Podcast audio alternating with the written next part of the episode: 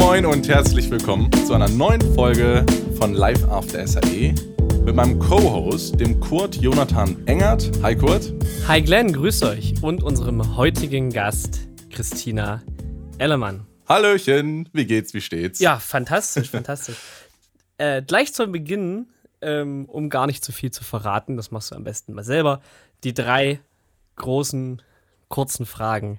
Wer bist du? Was machst du? Und warum machst du das, was du tust? Okay, ich bin Christina Ellermann. Ich bin 3D-Artist, kompletter Generalist und ähm, das mache ich, weil es mir, ja, weil es mir Spaß macht. Ich wollte schon immer irgendwas mit Kunst studieren. Das war früher immer halt so mein Ding.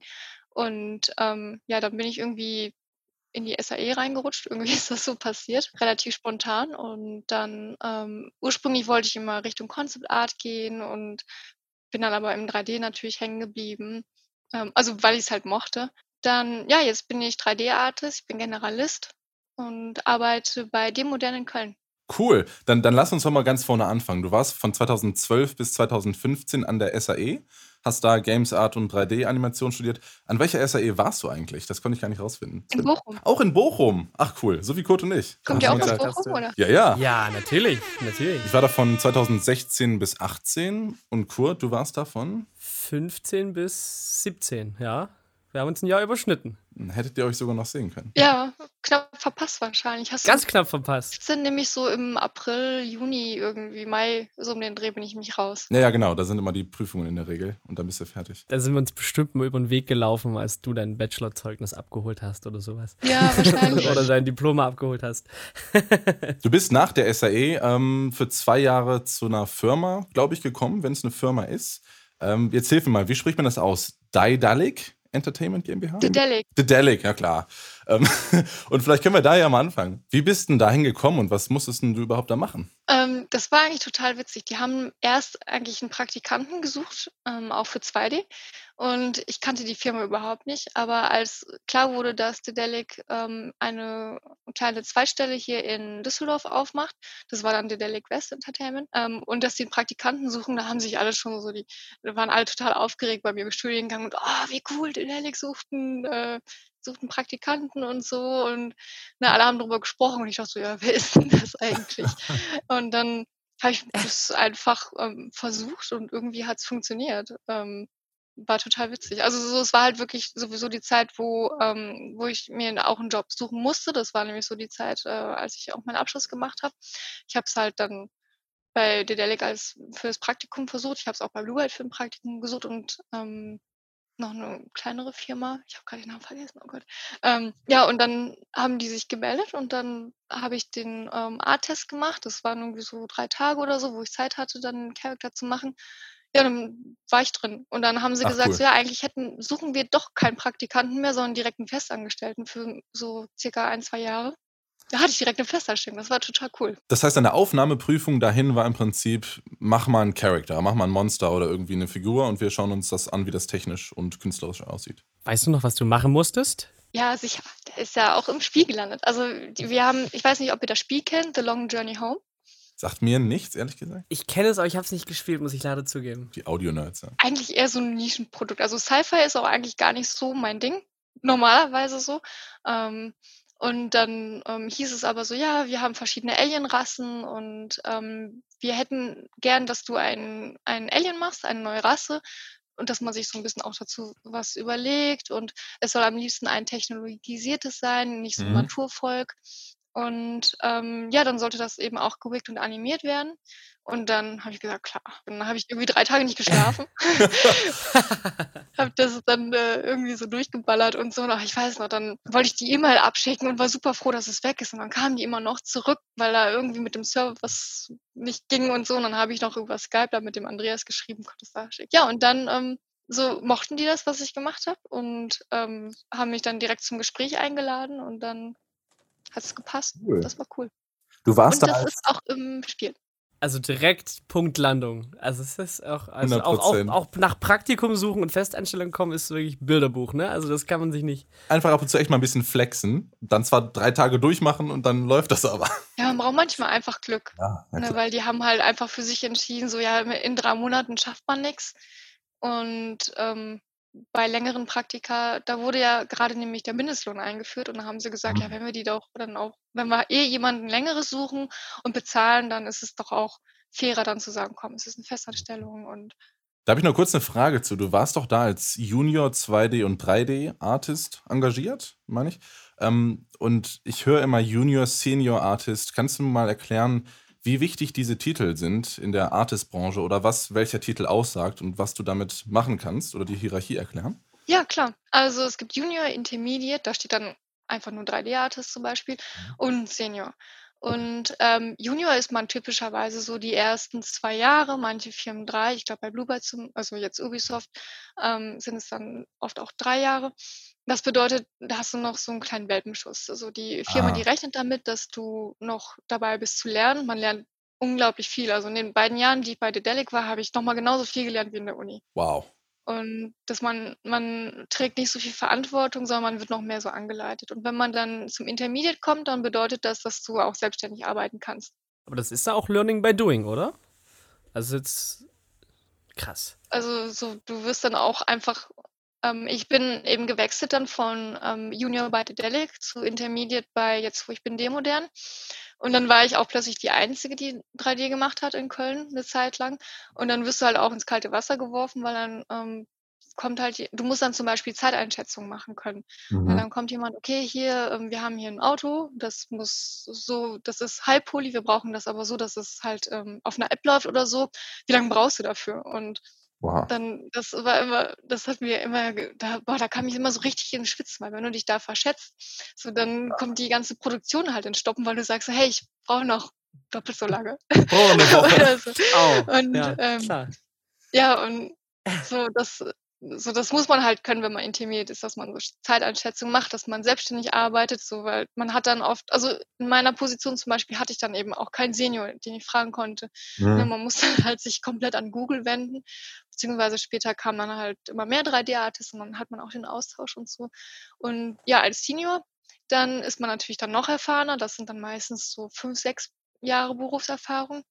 Und dann, ähm ja, dann kann man eben auch ähm, also der Senior bei uns zum Beispiel, den wir haben, der teilt die Arbeit ein, ähm, der setzt sich aber auch für die anderen also der ist auch gleichzeitig der Lead Artist bei uns.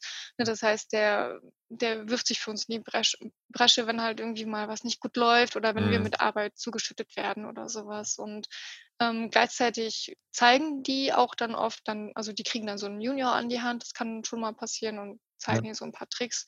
Ich denke, das wird aber dann auch in jeder Firma so 'n bisschen anders gehan gehandelt. Ich weiß nicht, ob das jetzt bei Ubisoft so ist, dass, ne, jeder jedem Senior wird ein Junior zugewiesen, so ist es sicherlich nicht, aber Mhm. aber ja, ne, die bringen dann auch gerne mal was bei und so und ja. Das auf jeden Fall. Ist erst mal sehr, sehr gut zu wissen, auch für Nicht-Audios, äh, was dann welche Bezeichnung äh, nicht Audios, nicht nicht, äh, Game Artists und, äh, zum zum Beispiel auch für Audios wie uns, dass wir auch begreifen, was heißt Junior, was heißt Senior.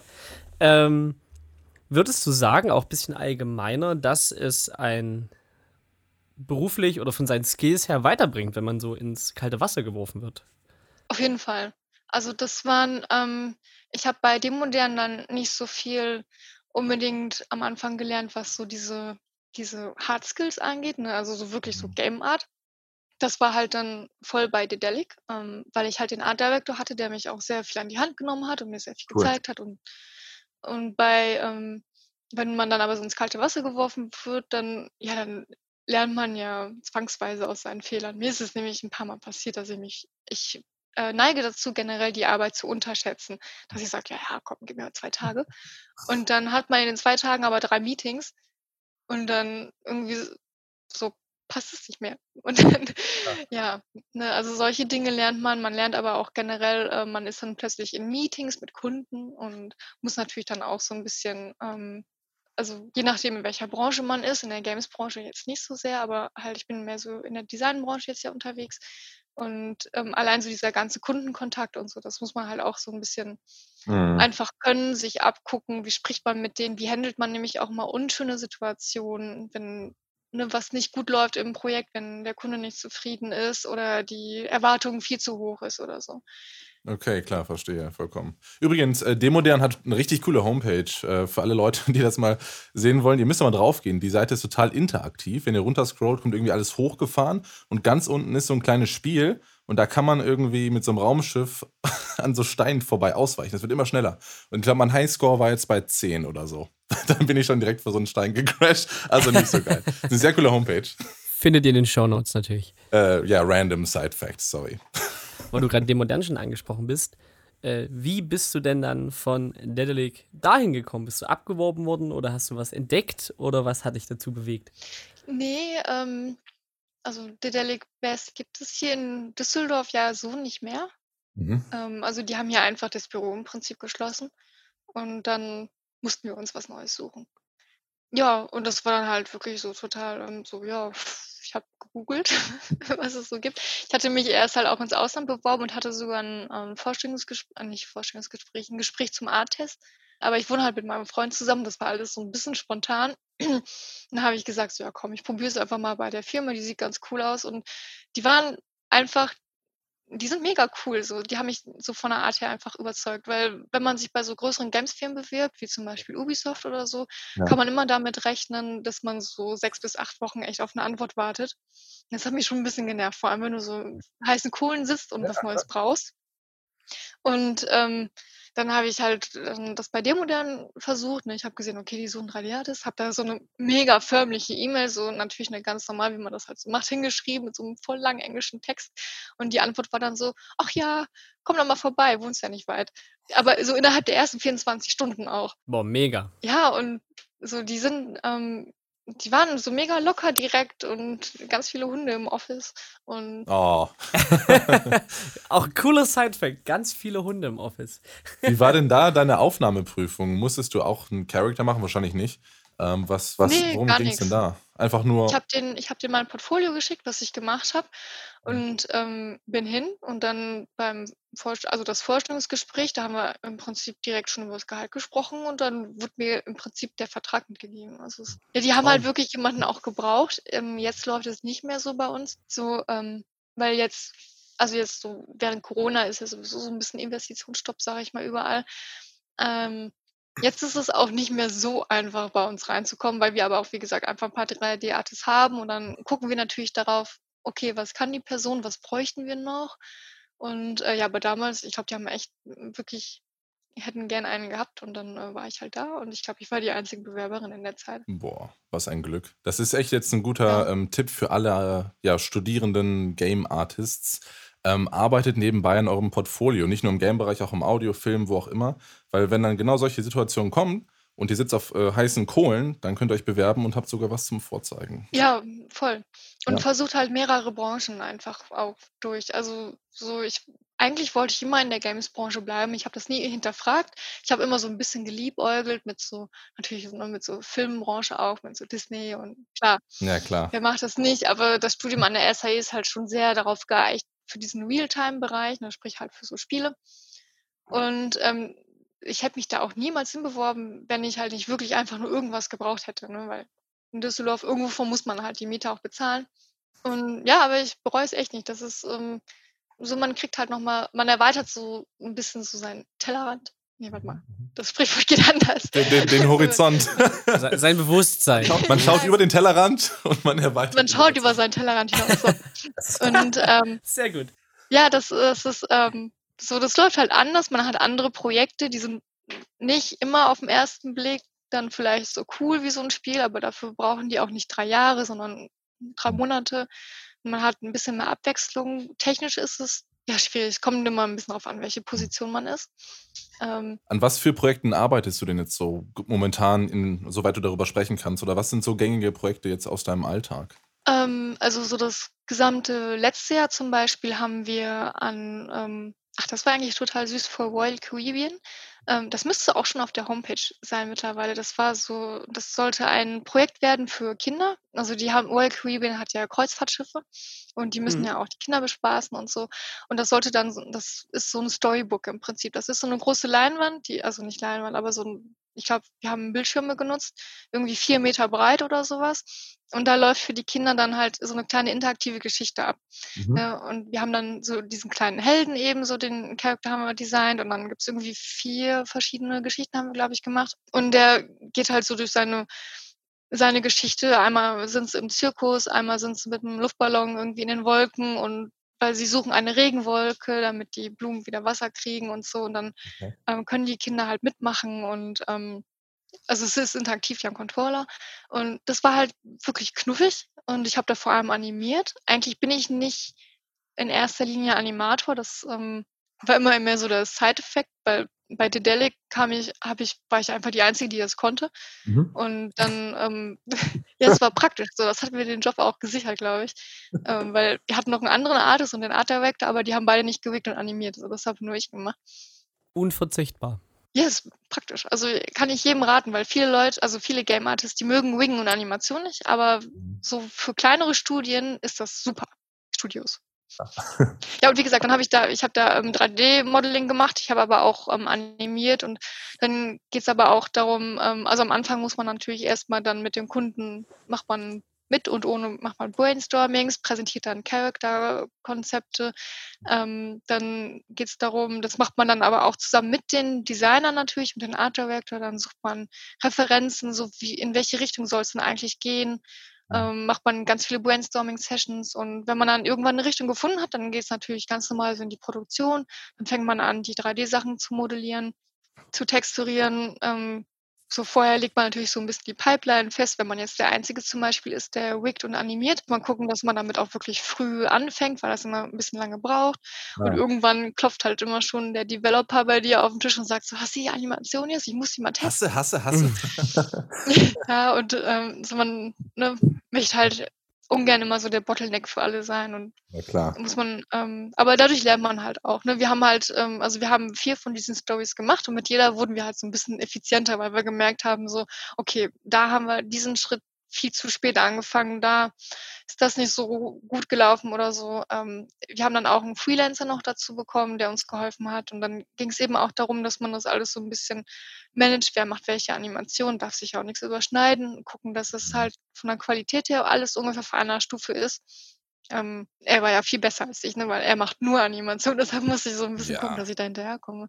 Äh, genau, und es wurde dann, ähm, so zwischendurch geht es dann auch darum abzuschätzen, so kriegen wir es überhaupt noch gebacken? Und dann haben wir halt auch uns aus anderen Teams mal dann ähm, Leute ausgeliehen für Animation vor allem. Und ähm, ja, solche Dinge. Also so mhm. irgendwo dazwischen ist man immer. Und dann baut man das noch in Unity ein. Ja, ist so schwierig, so einen Alltag zu beschreiben. Ja, ja, glaube ich. Aber klingt schon mal mega interessant und auch schön. Vor allem für so Kids was zu machen, ist auch immer ganz cool eigentlich. Das ja, eben, es war echt süß. Ja. Es gibt natürlich es ist insgesamt sehr vielseitig. Es gibt natürlich auch immer mal langweilige Stellen, ne? Jetzt Ja. grade zum Beispiel machen wir eher so kleine viele kleinere Anfragen und das sind dann so eher so technisch irgendwie Sachen aufbereiten, weil die Kunden ihre Produkte halt im Netz irgendwie anderen Kunden dann quasi zeigen möchten. Dann kriegst du halt so diese, ähm, Cut-Dateien von weiß ich nicht, das können Maschinen sein oder Motoren oder Autos oder sowas. Und dann bereitest du die auf dass man die halt im Netz zeigen kann. Das ist natürlich nicht so mega kreativ, Klar. aber man muss halt das Beste draus machen. Muss ja auch gemacht werden, ne? Ich meine, nicht jeder Job macht nur Spaß. Ich wollte mal was zum Thema Vorproduktion ähm, fragen, ähm, dass wir ein bisschen auf den künstlerischen Aspekt mal rüberkommen. Und zwar, ähm, wie kann man sich eigentlich gut als äh, Künstler oder Künstlerin inspirieren? Denn ich habe mir dein Instagram zum Beispiel angeguckt und da ist mir aufgefallen, das ist gar nicht alles ein Style, den ich da sehe. Du hast ganz viele verschiedene ähm, Stile da hochgeladen als Portfolio. Und ähm, da frage ich mich, woher nimmst du das? Wie inspirierst du dich? Das ist, glaube ich, immer ganz interessant zu wissen für Leute wie uns, die aus der Kreativbranche kommen. Hast du da ein paar Tipps? Mm, auf jeden Fall vielseitig bleiben. Ähm, am Anfang wird, also in der Uni wurde uns oft gesagt, man muss sich spezialisieren und ich bin da so ein bisschen, also nicht direkt gegen. Also wenn man wirklich weiß, was ist es, das will ich machen. Ich, zum Beispiel, ich habe Bock auf Autos, dann macht es. Aber ähm, ansonsten wirklich einfach vielseitig bleiben, versuchen, dass man vielseitige Quellen auch hat, zum Beispiel Museumsbesuche oder sowas, ne? Dann mhm. guckst du dir verschiedene Künstler an, die schon von sich aus total unterschiedliche Artstyles haben oder so, ne? Ich mag zum Beispiel total Alfons Munscher. Das mhm. ist, ähm, der macht das so alles so sehr grafisch und sehr 2D-isch, sag ich jetzt mal. Na, aber dann sollte man auch, also ich meine, so, so flach, so von den ja vom Malstil her. Ne, aber dann trotzdem sich auch einfach mal was komplett anderes angucken oder ne, in unserer Branche, also natürlich, ne, irgendwie Netflix. Ähm, ich feiere zum Beispiel total den ähm, Spider-Man Into the Multiverse, weil ja. ich es voll ja. cool finde, wie die da 3D und so dieses comichafte 2D so kombiniert haben. Das ist so cool einfach. Mhm. Und ähm, ja, wirklich einfach ähm, verschiedene Dinge anschauen und dann für sich selbst sich selbst fragen, so was gefällt mir daran eigentlich so sehr?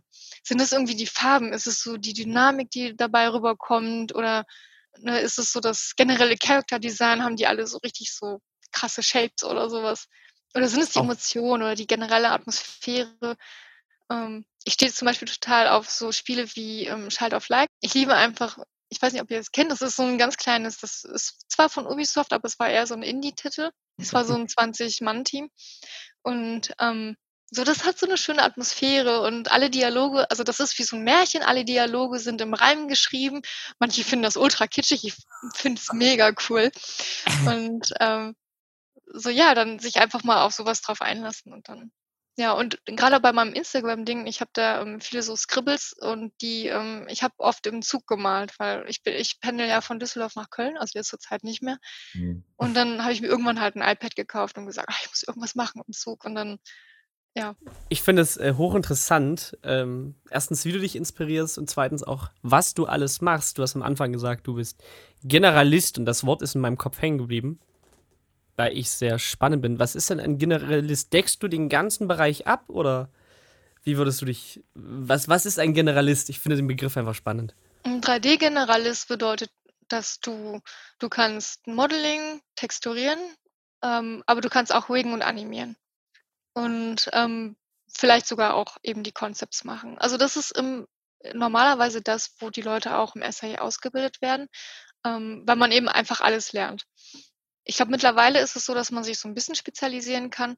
Aber ansonsten, wenn man eben bei so größeren Firmen besonders äh, bei den Jobs halt schaut, was sie so anbieten, das sind meistens schon eher spezialisierte Leute. Ne? Die suchen jemanden, der modelt und texturiert. Oder die suchen jemanden, der riggt. Oder die suchen jemanden, der animiert. Und die sind halt. schadet auch nicht. Ja, nee, ist auch super. Also die sind natürlich in dem Bereich dann auch ähm, viel tiefer gehend so. Also die sind natürlich viel besser, ne? ist ja klar. Mhm, ne, ich könnte es jetzt nicht mit meinem Animationsskills jetzt zum Beispiel mit dem Freelancer aufnehmen, der halt uns ausgeholfen hat. Aber der animiert eben auch wirklich nur. Ne, und ja, während ich halt noch dann die anderen Dinge mache. Und dann, man muss einfach so, ich wollte mich früher mal spezialisieren, ich wollte mal Character Artist werden. Das wollen, glaube ich, sehr viele, weil es, ja, ne, weil es ist. Riggen ist nicht so geil, glaube ich. Ja, genau. Riggen zum Beispiel ist halt sehr technisch und wenn man das auf einem wirklich guten Level macht, dann ähm, kann man halt auch so ein bisschen selbst, dann skriptet man in der Regel halt auch selbst und das kann ich halt nicht. Ne, okay. Ne, und dann so, ich suche immer so den effizientesten und einfachsten Weg und es muss halt funktionieren. Es geht halt einfach nur darum, dass das Produkt irgendwie funktioniert am Ende. Und ich bin da halt irgendwie kleben geblieben. Ich habe bei, ähm, bei Dedelic habe ich das ja auch gemacht. Ich ähm, so habe da auch die Konzepte für die Aliens gemacht. Dann habe ich die auch modelliert und texturiert und dann habe ich sogar dann noch zusätzlich auch die Räume gemacht. Normalerweise ist es ja auch so, dass man sich so ein bisschen drauf eicht, so gehe ich jetzt Richtung Character Art oder Richtung Environment. Was, was hast du eigentlich nicht gemacht? das ist komplett allround. Ich all kein Audio. ah, ja. gut, also es, ja, es, ist jetzt aber auch nicht so, also es, es, klingt jetzt so, so krass, aber wie gesagt, wenn man das jetzt mit jemandem vergleicht, der das, ähm, der sich auf eine Sache spezialisiert, die sind dann halt auch einfach besser. Oh. Ne, so ein richtiger Character Artist, so der hängt mich in Anatomie halt meilenweit ab. Ne, da bin ich einfach noch nicht. Also man braucht halt dann auch generell länger, um auf allen Bereichen besser zu werden, weil man halt einfach die Zeit aufsplittet. Klar. Wie, wie verstehst du dich eigentlich mit Programmierern? Denn ich kenne das immer so noch aus der Uni-Zeit. Irgendwie die Game Designer haben tausend Anforderungen und schreiben irgendwie die Wunschliste.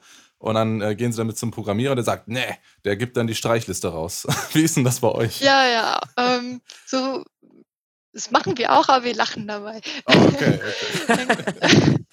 Also so, man schließt sich halt aufeinander ein. Ich bin ja, ähm, also bei uns gibt es keinen Game Designer. Ähm, wir haben halt so die normalen Designer und UX Designer und die sind dann eher so die, die mit dem ähm, mit den Developern halt sich so ein bisschen kabbeln, was denn jetzt geht und was nicht. Bei Dedel hatte ich das aber auch, da, also habe ich das mit angehört, dass halt, ne, das ist so der Game Designer, wenn die mit dem Programmierer, die haben da lange darüber gesprochen, so was geht, was geht nicht und dann wird immer so ein bisschen verhandelt.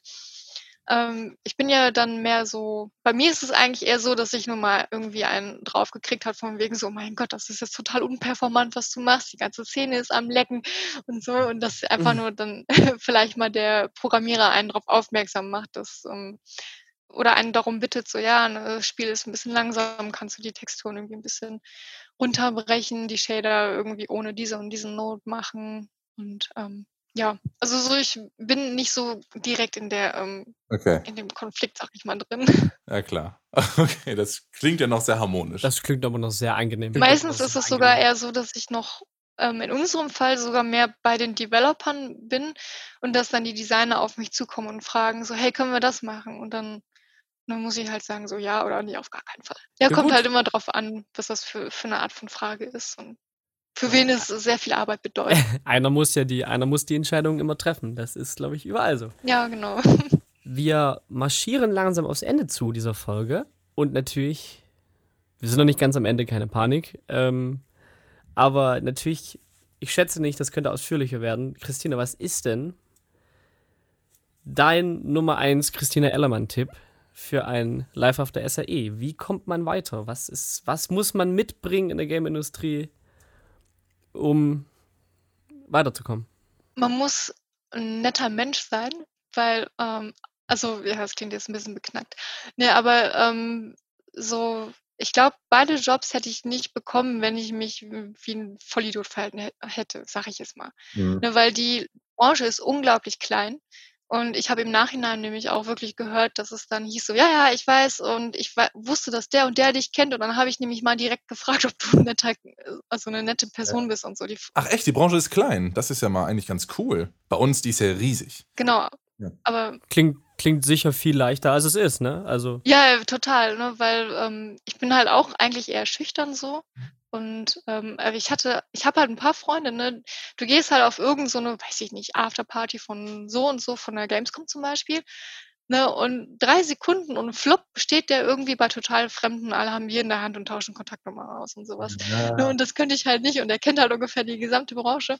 Aber trotzdem so einfach 'n guten Eindruck hinterlassen, nicht aufdringlich sein und natürlich halt versuchen, dass man 'n cooles Portfolio hat. Das ist jetzt leicht gesagt, ne, einfach dran arbeiten, ähm, zu versuchen, seine Stärken zu verkaufen. Man kann am Anfang nicht alles können, ähm, das ist ganz klar. Ich habe auch so ich weiß noch damals, ähm, habe ich nämlich mal hintenrum erfahren, was so gesagt wurde, so als ich mich da beworben habe und dann hieß äh, dann hieß es nämlich so, ähm: „Ja, 3D doch echt gut und die Texturen gefallen mir, saubere Geometrie, 2D geht so.“ Das ist also ja, okay. Ja, Okay. und deshalb nix auf Biegen und Brechen versuchen und, ähm Na ja, also ich zähle da 3 oder 4 positive und 1 negatives. Also immer noch also im Durchschnitt immer noch so gut. Äh, ja. Ja, sonst ja, schwierig. Also, wie gesagt, sei 'ne nette Person und versuch 'n cooles Portfolio zu machen. Und da hängt natürlich 'n riesen Rattenschwanz dran. Aber ich denke, das können jetzt viele mitnehmen und, äh, sich da was draus, äh, zusammenspinnen und, äh, sich überlegen. Ich glaube, es sind ganz gute Tipps zum Abschluss der Folge. Auf jeden Fall, auf jeden Fall. Fall. Ja, es freut mich. Ja, dann danke, dass du dir die Zeit Gut. genommen hast. Danke für die halbe Stunde. Und, äh, ja, allen anderen wünsche ich noch 'ne schöne Woche. Wir hören uns in 2 Wochen. Macht's gut, liebe Leute. Ich habe wie immer noch eine blöde Frage am Ende. Äh, ja, ich ernte gerade Hass und Chat. Alles gut. Äh, Christina, wo erreicht man dich denn, wenn man dich erreichen möchte? Ich bin eigentlich überall. Ich bin auf Facebook, auf Artstation, auf Instagram, auf LinkedIn, auf Xing. Ähm, ich bin auch überall mit meinem Klarnamen. Ja, ich bin überall mit meinem Klarnamen drin. Also, wenn ihr Christina Ellermann sucht, Christina mit CH, dann äh, und ihr Fragen habt, irgendwie oder Feedback wollt oder so was, ähm, könnt ihr gerne schreiben. Kein Problem. Oh, das ist 'n nettes Angebot. Das würde ich tatsächlich wahrscheinlich auch wahrnehmen. Jetzt geht's los. Oh, oh. Ne, ne, ich freue mich immer. Also, man ähm, ich habe das ja auch gemacht, andere Leute anschreiben und man freut sich immer wahnsinnig, wenn was zurückkommt. Und, ähm Wir schneiden das nicht raus. das bleibt drin. Okay. Okay, dann noch einmal. Vielen lieben Dank und wir sprechen uns in zwei Wochen wieder. Mach's gut. Gut, tschüssi. Ciao. Tschüss, ihr Lieben.